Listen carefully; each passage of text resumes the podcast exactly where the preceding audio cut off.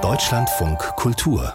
Religionen für Christen gab es lange nur eine Form der Bestattung, die Erdbestattung.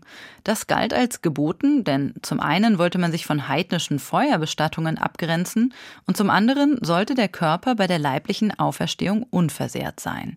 Doch mit der Säkularisierung setzte sich auch die Feuerbestattung immer mehr durch. Allmählich gaben auch die christlichen Kirchen ihren Widerstand auf, zumindest die katholische und die evangelische. Warum andere Christen das Verbrennen von Toten noch immer ablehnen, das hat Gunnar Lammertürk für uns in Erfahrung gebracht. In meinem Elternhaus war die Frage der Bestattung eigentlich nicht aktuell, muss man sagen. Damals war es noch relativ selbstverständlich, dass eben die normale, in Anführungsstrichen, normale Beerdigung erfolgte. Das waren halt normale Sargbeerdigungen. Irgendwann habe ich dann mitbekommen, dass es auch die andere Möglichkeit gibt. Und irgendwann hieß es dann aber, es ist auf alle Fälle nicht mehr verboten, sondern durchaus möglich und erlaubt. Der katholische Pfarrer Bernhard Kohnke ist heute 72 Jahre alt. In seiner Kindheit war die Erdbestattung im Sarg für Katholiken selbstverständlich. Eine andere Bestattungsart war ihnen bis 1963 von Seiten der Kirche auch nicht gestattet. Nach der Freigabe der Feuerbestattung hielten sie sich zunächst davon fern. Erst nach und nach fand sie bei ihnen Verbreitung. Im säkularen Umfeld der DDR, in dem Bernhard Kohnke aufwuchs und tätig war, ging das schneller. Auch auf evangelischer Seite machte man früher Gebrauch davon. Heute gibt es hier kaum noch Erdbestattungen, wie Olaf Ihlefeld, Leiter des evangelischen Südwestkirchhofs Stahnsdorf, erklärt. Also die Sargbestattung generell ist bei uns kaum noch präsent. Von knapp 700 Menschen im Jahr werden noch 30 Menschen im Sarg bestattet. Das ist also eigentlich verschwindend gering. Die meisten von ihnen wählen diese Bestattungsart aus christlicher Motivation und folgen damit einer jahrhundertealten Tradition. Seit den Tagen der frühen Kirche war die Erdbestattung für Christen nicht nur selbstverständlich, sondern auch geboten. Zum einen als Abgrenzung vom heidnischen Umfeld, denn die dort neben Erdbestattungen vorgenommenen Leichenverbrennungen waren auch Opferhandlungen. Die Verstorbenen wurden im Grunde einer Gottheit geopfert. Zum anderen war die Erdbestattung Ausdruck des Glaubens an die leibliche Auferstehung nach dem Vorbild der Auferstehung Jesu. Ab der Mitte des 19. Jahrhunderts kam es zu gesellschaftlichen Veränderungen, die diese Haltung erschütterten wie der Historiker Dirk Schuster erläutert. Die Städte wachsen exorbitant schnell. Die Industrialisierung beginnt. Vorher wurden die Friedhöfe immer außerhalb der Stadt angelegt. Und jetzt plötzlich wachsen die Städte nach außen. Sie brauchen Platz. Das heißt, die Friedhöfe werden plötzlich Teil der Stadt. Es braucht viel mehr Friedhöfe. Die Friedhöfe sind völlig belegt.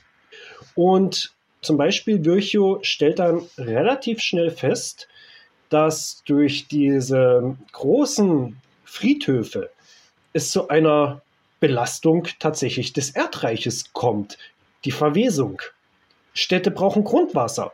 Also er erkennt hier, dass von Friedhöfen relativ häufig Epidemien und Seuchen ausgehen. Neben der städtischen Hygiene und Gesundheitsvorsorge, für die sich der Arzt und Politiker Rudolf Virchow engagierte, war der Einsatz für die Feuerbestattung auch ein Kampfmittel von Kirchenkritikern und Gegnern.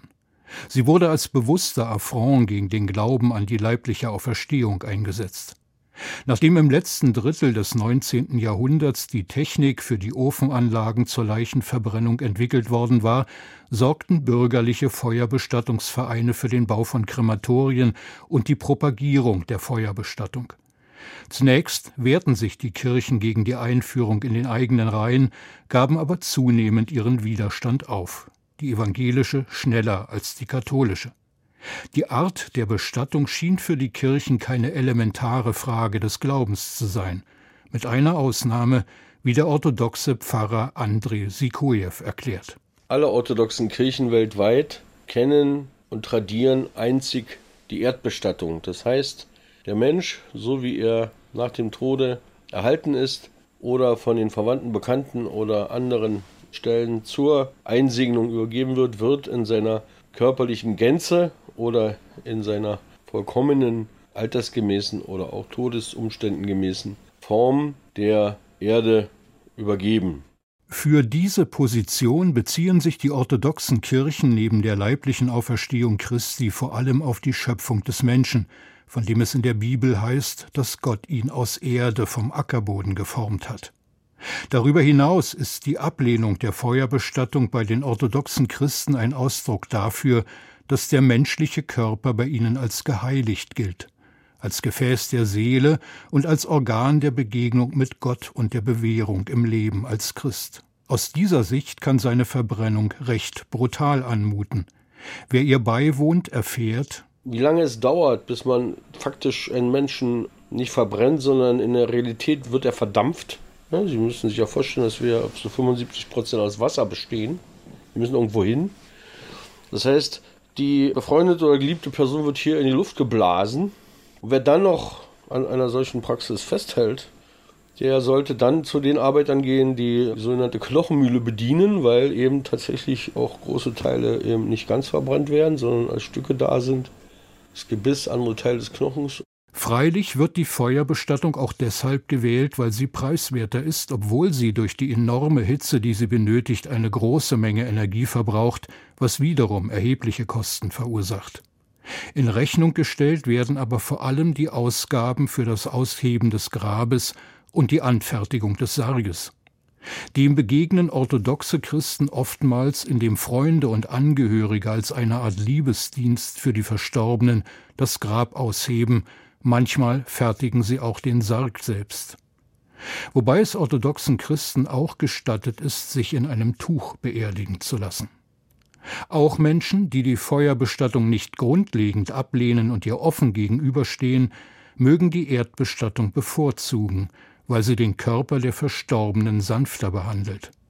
So geht es zum Beispiel dem Leiter des Südwestkirchhofs Stahnsdorf, dem evangelischen Christen Olaf Ihlefeld, der von sich sagt, ich selber möchte im Sarg begraben werden. Ich möchte aber auch trotzdem nicht verbrannt werden, weil ich möchte, dass mein Körper, dieser körperliche Übergang des langsamen Verfalls, des Verwitterns des Körpers im Erdreich und dieses Vergehens, das ist Natur und auch christlich gegeben. Und das möchte ich so, dass es mein Körper so durchlebt, in Anführungsstrichen.